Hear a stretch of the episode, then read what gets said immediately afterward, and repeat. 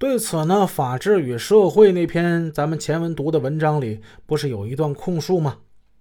而在两千年出版的报告文学《千万富翁的摇篮：北关村调查》里，我却看到了另一种说法。干部说，李翠仙出任北关宾馆经理，与李纯泰绝对有关，但与谋私利无关。宾馆建设总投资八百多万元，老大个人贷款就五百多万。另外，那时大多数人对宾馆的发展前景认识不足。就连我们干部中也有人持不同意见，认为建这么高级的宾馆会得不偿失。与此相适应，敢出来承包经营者也就寥寥可数了。村民说：“这算沾哪门子光啊？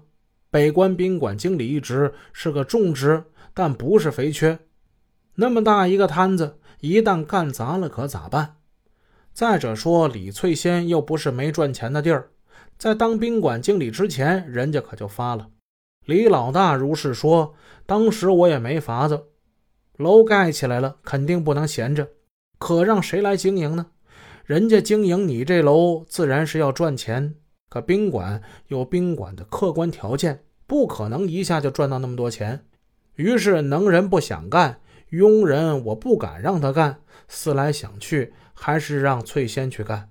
因为此前他也干了几年生意，应该说有一定的经验吧。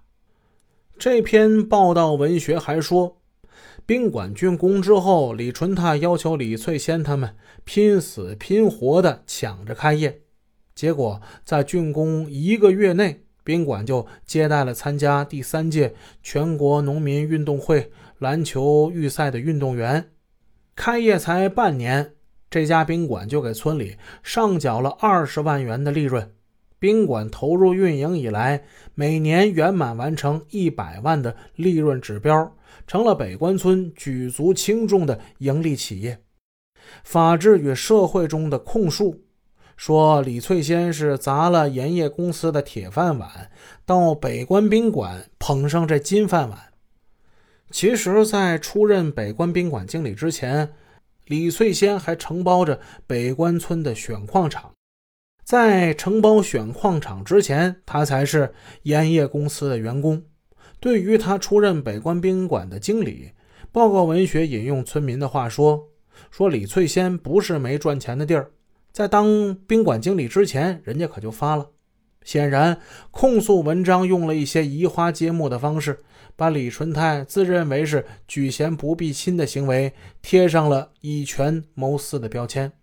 我觉得这个例子并非是想为李纯泰证明，同时李纯泰在北关村的治村经历与马朝辉被杀案的侦破也没有直接关系。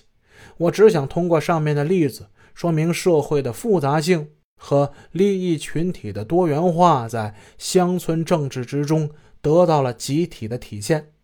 这起刑事案件夹杂在这个复杂的社会背景之中，成为了底层政治中权力博弈的一个砝码。其侦破的过程与意义早已经超出了一般的刑事案件，甚至直接影响着李纯泰家族的声望与未来的发展。这篇内容丰富的文章，恰在此时出现在义城，流传一时。其背景和动机并非是一般意义上的维权和反腐，似乎是要清算一个家族在义城一无是处的发家史。李文浩在分析这起案情的社会背景时，曾给律师留下了这样的文字：马朝辉和李慧两大家族在义城都很惹眼，社会关系也极其复杂，特别是李慧父亲。担任北关村领导职务很久，其本人工作作风简单粗暴，得罪过很多人。作为他最疼爱的小女儿，会不会有人把愤恨的目光转向李慧呢？事实并非李文浩想象的那么简单，工作作风只是一个表面现象。实际上，马朝辉被杀案发生之时。正值北关村由创业到守业的转换时期，在那之后，北关村在基本建设方面就不再像以前那样风生水起、引人注目了。